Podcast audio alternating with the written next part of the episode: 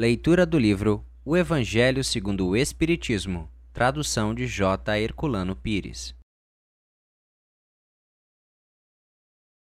Não julgueis para não ser de julgados. Aquele que estiver sem pecado, que atire a primeira pedra.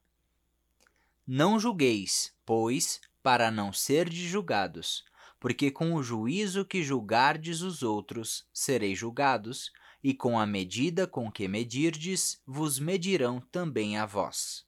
Mateus, capítulo 7, versículos 1 ao 2.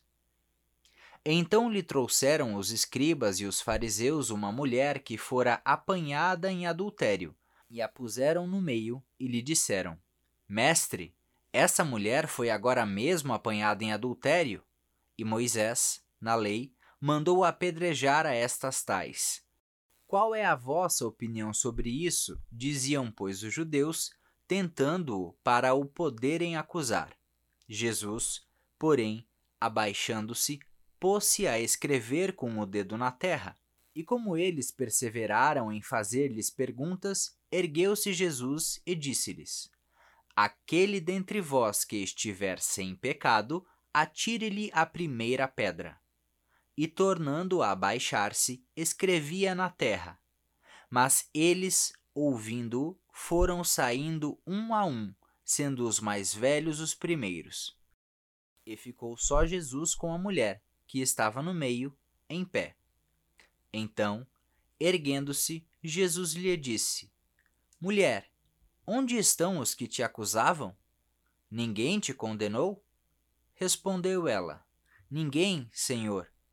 Então Jesus lhe disse: Nem eu tampouco te condenarei. Vai e não peques mais. João, capítulo 8, versículo 3 ao 11. Aquele que estiver sem pecado, atire-lhe a primeira pedra, disse Jesus. Esta máxima faz da indulgência um dever, pois não há quem dela não necessite para si mesmo ensina que não devemos julgar os outros mais severamente do que nós julgamos a nós mesmos, nem condenar nos outros o que nos desculpamos em nós. Antes de reprovar uma falta de alguém, consideremos se a mesma reprovação não nos pode ser aplicada. A censura de conduta alheia pode ter dois motivos: reprimir o mal ou desacreditar a pessoa cujos atos criticamos. Este último motivo jamais tem escusa, pois decorre da maledicência e da maldade.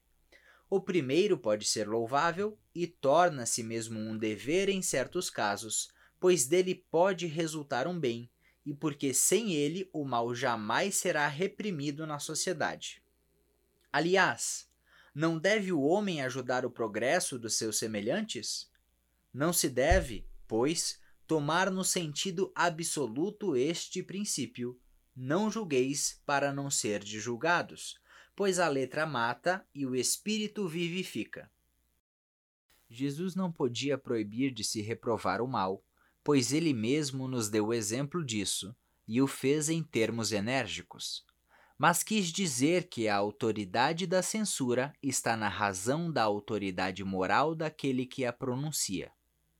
Tornar-se culpável daquilo que se condena nos outros é abdicar dessa autoridade e, mais ainda, arrogar-se arbitrariamente o direito de repressão. A consciência íntima, de resto, recusa qualquer respeito e toda submissão voluntária àquele que, investido de algum poder, viola as leis e os princípios que está encarregado de aplicar a única autoridade legítima, aos olhos de Deus, é a que se apoia no bom exemplo. É o que resulta evidentemente das palavras de Jesus. Muito obrigado por assistir o nosso podcast. Se você gostou, deixe seu like e compartilhe. Dessa forma, poderemos juntos espalhar cada vez mais a luz do Cristo Consolador.